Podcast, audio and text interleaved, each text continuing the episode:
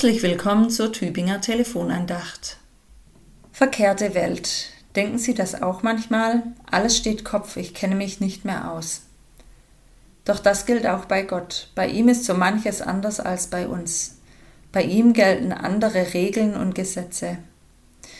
So ist zum Beispiel der Schwache stark und die Demütigen sind auf der Erfolgsspur. In unserer weltlichen Erfahrung sind ja doch oft diejenigen erfolgreich und vorne mit dabei, die sich eben gut verkaufen können, die, die dick auftragen und mehr als nur ein gesundes Selbstvertrauen haben oder zumindest so tun als ob. Bei Gott ist es anders. So heißt der Wochenspruch für diese Woche aus dem ersten Petrusbrief Kapitel 5 Vers 5b Gott widersteht den Hochmütigen, aber den Demütigen gibt er Gnade. Gott lässt sich nicht blenden, er weiß, wie es wirklich aussieht und wer ich wirklich bin. Und er findet es toll, wenn man sich bewusst ist, dass man letztlich doch alles ihm zu verdanken hat, was man ist, hat und kann. Und er weiß, dass für das Miteinander, für die Gemeinschaft untereinander Hochmut schlecht, dafür aber Demut gut ist. Darum wird uns im Petrusbrief geraten, Demut walten zu lassen. Und so heißt es, euer Umgang miteinander soll von Demut geprägt sein.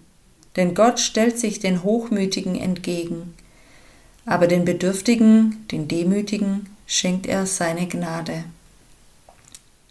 Der Briefschreiber des ersten Petrusbriefes zitiert hier eine schon alte Weisheit aus dem Sprüchebuch, Kapitel 3, Vers 34.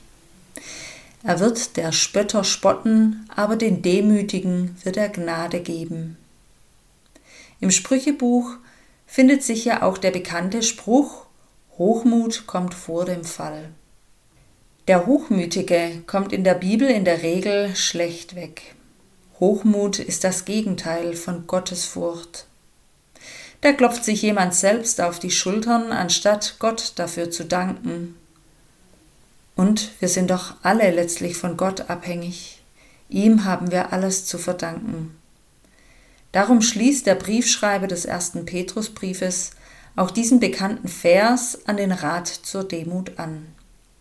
Alle eure Sorge werft auf ihn, denn er sorgt für euch.